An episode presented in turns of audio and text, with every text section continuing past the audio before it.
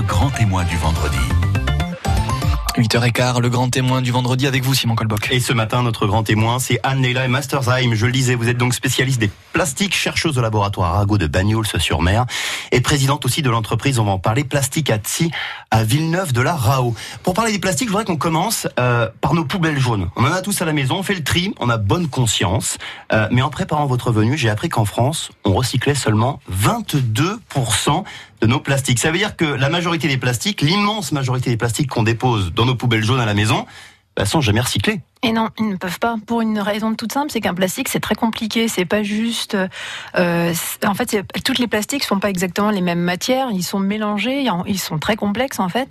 Et du coup, euh, le souci aujourd'hui, c'est que pour pouvoir recycler en vrai un plastique, on a besoin de connaître sa composition exacte. Et beaucoup des plastiques, en fait, plus de 70 des plastiques contiennent énormément de, de molécules dont on connaît pas trop en fait les effets d'ailleurs au passage. Et donc, il est impossible de tous les prendre et de les remélanger pour refaire un plastique. Alors, qu'est-ce qu'on peut recycler? Les bouteilles d'eau, par exemple? Donc, les bouteilles d'eau font partie des plastiques qui sont Donc ça, recyclés. Bien. Ok. Oui. Euh, on peut les mettre à la poubelle jaune. Là, ça sert à quelque chose. Oui, ils sont bien récupérés. Donc, en fait, il y a différents types de plastiques. Il y a quatre grands types, voire cinq types de plastiques qui sont récupérés. Aujourd'hui, à Perpignan, euh, le site d'Etom est une est une usine de troisième génération. Donc, on, est, on, peut mettre beaucoup de plastiques chez eux. Ils sont capables, en fait, de les récupérer, d'en recycler une partie. Mhm. Mais le problème, c'est que déjà, euh, si certains plastiques font moins de 5 cm, ils ne seront pas récupérés. Alors, moins de 5 cm, ça veut le bouchon de bouteille plastique, par exemple. S'il est séparé de la bouteille, il ne pourra pas être récupéré. Donc, il va brûler à l'incinérateur à Cals. Et voilà, il sera brûlé. Et donc, il part dans l'atmosphère, il contribue au réchauffement climatique. C'est ça, une partie de sa chaleur sera quand même récupérée puisque l'usine est capable aujourd'hui de récupérer la chaleur du four, mais malheureusement, ça produira de, bah, du, du, CO2 dans l'air et le plastique ne pourra pas être recyclé. Donc, tous les objets de moins de 5 cm, déjà, on fait une croix dessus, plastique ou pas, impossible à recycler, et on ne peut pas les détecter aujourd'hui dans le département. Les autres objets, par exemple, du quotidien qu'on ne peut pas recycler aujourd'hui parce que Oh, les, les bouteilles d'eau ça marche, mais qu'est-ce qui marche pas par exemple? Qu'est-ce qui n'est pas encore recyclé? Bah, Typiquement les cotons de tige, hein, c'est trop petit, c'est trop Ouais. petit aussi. Et ensuite après il va y avoir certains types de plastiques, puisqu'en fait il y a quatre, grandes familles de plastique qu'on peut récupérer, mais toutes les autres en fait on ne peut pas. Donc toutes ces, toutes ces autres formes de plastique, elles seront forcément brûlées. Il faut savoir que ce que vous mettez dans la poubelle jaune, ça ne concerne que les emballages. Donc seuls les emballages plastiques doivent atterrir dans la poubelle jaune. Tous les autres plastiques, en fait, sont brûlés. Et Quand on quand on recycle, parce que donc on recycle quand même une partie de de nos plastiques, ça se passe où? Alors en fait aujourd'hui euh, tout est regroupé, empaqueté, on en fait des, des, des, des gros des gros carrés on va dire, et puis ensuite ils sont transportés jusqu'en Asie. Avant c'était la Chine qui récupérait ces plastiques là, maintenant c'est la Malaisie puisque la Chine a fermé ses frontières. Attends, donc la bouteille d'eau qu'on recycle, vous nous disiez, on la recycle celle-ci, euh, je la mets dans ma poubelle jaune devant chez moi. Elle va pas être recyclée ni même dans le département, ni même en France, ni même en Europe. Et non. Elle va prendre le bateau direction la Malaisie. Pour l'instant, c'est ce qui se passe. Il n'y a pas de grande usine en fait de recyclage qui existe en Europe, et en fait l'Europe exporte ses déchets. C'est euh, hallucinant parce qu'en termes d'environnement, la Malaisie, c'est pas la porte à côté. C'est des, pareil, euh, en termes d'essence, de, non, de consommation de... CO2, c'est énorme. Et en termes de protection de l'environnement aussi, parce qu'ils sont moins surveillés, on va dire. Euh, donc en fait, l'idée de vouloir refaire, enfin de mettre tous nos plastiques et de faire du recyclage, en soi, ça peut être intéressant, mais il faudrait avoir des usines de recyclage en Europe. Mais on recycle le rien du tout, rien du tout ici. Il y a très peu de choses qui sont vraiment recyclées aujourd'hui en France. Et ça, on le dit pas. Non. en même temps, personne s'est posé la question aussi. Non, en fait, je pense Et que c'est un problème. possible Enfin, C'est compliqué la, la technologie de recycler. Pourquoi c'est possible en Malaisie Alors, et pas en Europe? En fait, euh, C'est qu'on veut pas non. le voir, c'est que ça produit tellement de déchets, de, de, de, de- de gaz à effet de serre. euh, C'est parce qu'on n'en veut pas à côté de nos villes, euh, de nos écoles. C'est pourquoi Non, je pense que c'est c'est une absence de moyens qui a été mis en place. On s'est pas vraiment intéressé à vraiment le, le faire jusqu'à présent. Euh, on a essayé vraiment d'améliorer la collecte. Donc ça, la collecte, il y a eu, il y a eu pas mal d'améliorations, mais après le recyclage en lui-même, pour l'instant, il n'y a pas eu de grandes de grandes avancées. Donc en fait, aujourd'hui, si on voulait passer vers du recyclage 100%, il faudrait absolument créer des usines en Europe qui fassent vraiment du recyclage. Le 100%, c'est l'objectif annoncé euh, début de semaine par euh, Emmanuel Macron. Oui. Euh, Aujourd'hui, donc on est à 22%, on le rappelle. En Europe, globalement, on est à 30, 35%, euh, 40% pour les meilleurs élèves. Encore une fois, les- ce sont les pays scandinaves et, et les Allemands qui, eux, ont euh, 7 à 8 poubelles à chaque fois au niveau de leur tri. Nous, on est contents, on trouve ça déjà difficile avec une seule, mais les Allemands, ils en ont 7. Euh, 20 100% en 2025. Euh, Il y en a qui disent c'est complètement utopique, jamais on va y arriver. Vous, vous dites quoi? Moi, je dis que c'est une erreur stratégique. En fait, c'est-à-dire que un plastique aujourd'hui, vous pouvez le recycler un certain nombre de fois, c'est un peu comme le papier, euh, mais vous allez vite être limité par le nombre de recyclages, donc à la fin, il atterrit quand même potentiellement dans la nature. Donc, il vaut, il vaut, mieux plutôt euh, privilégier deux processus en même temps, c'est-à-dire un gros groupe qui serait du recyclage et en fait on, on, diminuerait la différence en fait des plastiques et effectivement ils pourraient être mieux recyclés. Donc il suffirait de les prendre, de les broyer mmh. ensemble et on pourrait refaire un plastique. Et pour ça il faut que les industriels donc aient la même le même process, la même composition des plastiques parce qu'on a bien compris que c'était un obstacle aujourd'hui. C'est ça. Donc il faut qu'ils aient à peu près tous la même composition pour pouvoir se retrouver mélangés ensemble. Et puis l'autre possibilité parce qu'il faut aussi qu'on diminue nos poubelles de manière générale. Hein, on peut pas continuer à les augmenter de, avec cette proportion. Euh, et pour pouvoir en fait continuer à protéger notre consommation, euh, notre consommation et en protégeant les aliments dans des, dans des, dans des choses en plastique, le mieux c'est également de favoriser la voie du biodégradable cette fois-ci. C'est-à-dire d'avoir en même temps des plastiques qui seraient compostables dans notre jardin, c'est-à-dire qu'on les prendrait, on les mettrait avec la peau de banane euh, et puis le trognon de pomme et ils seraient dans notre jardin directement. Et biodégradable en combien de temps? Alors, euh, bah, s'ils sont comme euh, s'ils sont comme le, comme le trognon de pomme, ça peut faire jusqu'à trois mois. En fait, ça dépend. Il y a différents types de biodégradables. Ils existent aujourd'hui. On en fait avec des bactéries, on en fait avec du maïs, on en fait avec du sucre de canne et même avec des algues. Donc, des solutions, il y en a. On peut aussi éviter des produits qui sont euh, liés à l'alimentation humaine. Hein. C'est le cas du, du, maïs et de la pomme de terre. Vaut mieux plutôt les éviter. donc, on a encore des bactéries, des algues, des solutions. On en a.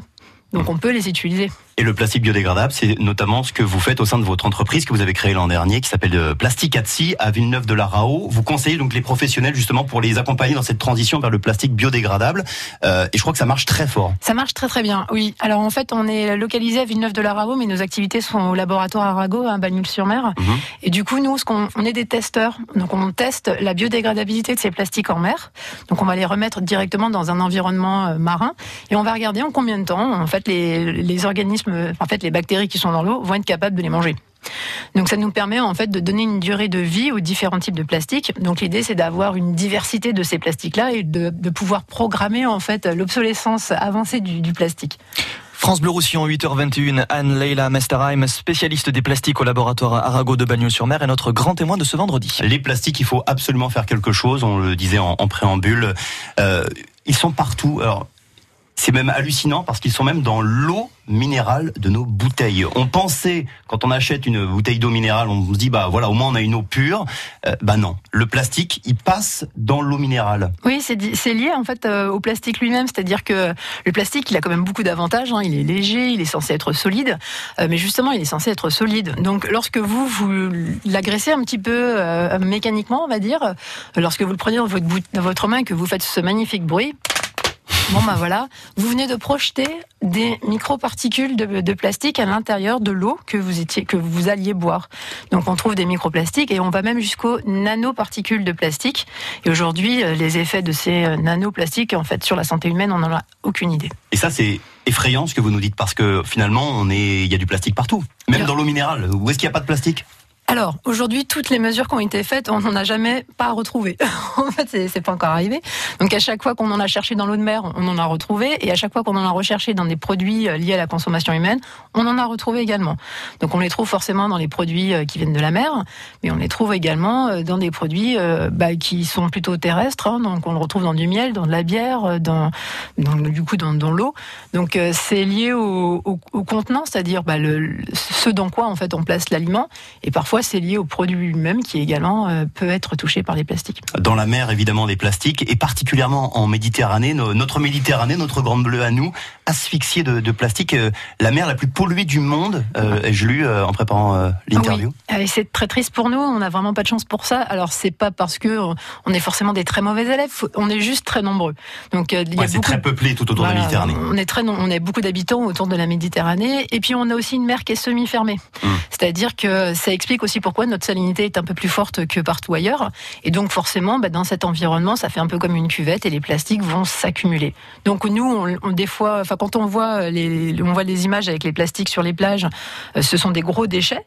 Mais en fait, arrivés en mer, sous l'effet des vagues, du soleil, elles vont se fragmenter, devenir encore plus petites. Donc c'est ça, des microplastiques. Et ces microplastiques vont flotter à 1% à la surface des mers et le reste va couler. Donc finalement, on ne la voit pas. Cette pollution, elle peut ah. disparaître, mais elle reste extrêmement présente. Et elle revient dans nos assiettes, cette pollution, puisque les poissons vont confondre justement bah, leur nourriture avec ces microplastiques. Et euh, il y a des euh, microplastiques dans chaque poisson, ou presque, qu'on peut pêcher. Euh, il y a des exemples avec certains cétacés, des baleines à l'intérieur. On a retrouvé des baleines qui sont échouées avec des dizaines de kilos de plastique dans l'estomac. Oui, c'est ce qui s'est passé pour la baleine qui a été échouée, qui s'est échouée en, Espagne. Euh, donc là, c'était des gros déchets, c'était des gros sacs, mais en fait, on, les retrouve dans des animaux qui sont beaucoup plus petits. En Méditerranée, il y a une expédition qui s'appelait Terra Méditerranée qui a permis de montrer qu'à certains endroits de la Méditerranée, on avait un microplastique pour un zooplancton. C'est ce que mangent les poissons. Donc du coup, ça veut dire qu'un poisson a une chance sur deux de se tromper.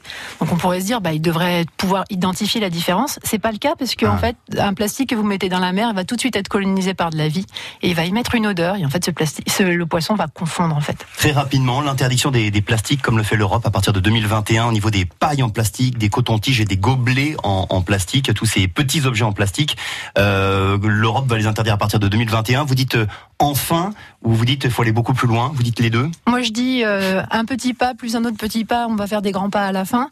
Euh, c'est l'histoire du colibri qui veut éteindre l'incendie. C'est la théorie Mais au moins, ça peut fonctionner. Je veux dire, c'est comme ça qu'on avance. Et effectivement, cette interdiction, elle permet de retirer une partie des plastiques qui sont à consommer, enfin, qui sont liés aux usages uniques en particulier. Donc, c'est des vraies avancées. Et surtout, aujourd'hui, on a le moyen de trouver des alternatives. Donc, on peut les remplacer.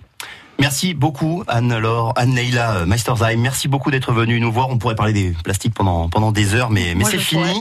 Euh, vous allez partir euh, en mission à bord de Tara, donc vous en parliez à l'instant, euh, pour analyser justement un peu les, les côtes européennes, les fleuves. Faudra que vous reveniez nous en parler? Ah oui, avec plaisir. Vous revenez à la, à la rentrée après votre mission euh, toute cet euh, été.